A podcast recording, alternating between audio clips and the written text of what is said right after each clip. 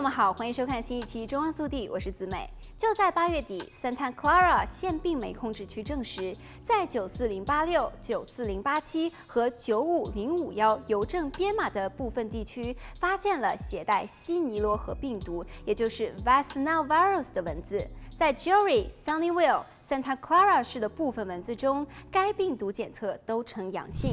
为了防止西尼罗河病毒传播给居民，这些地区将采取车载喷雾处理措施。根据病媒控制区的说法，该措施对于人类或是宠物并没有特别的危害，已获得联邦和州环境保护机构的批准，并在加州广泛使用。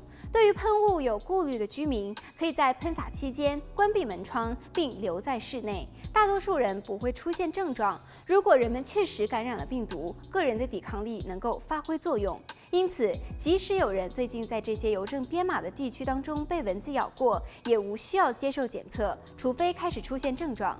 自2003年以来，加州共有7360人感染了西尼罗河病毒，其中339人死亡。2015年是加州感染西尼罗河病毒死亡人数最多的一年，共有53人死亡，其中8人在 Santa Clara 县感染。当蚊子将该病毒传染给人的时候，会出现发烧、疼痛、头痛。身体疼痛严重时会导致神经损伤或者是死亡。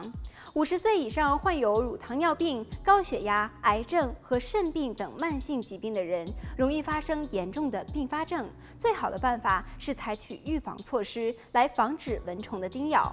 蚊子会在不流动的水中产卵，因此病媒控制区建议居民每周排空或者是清倒家中的积水。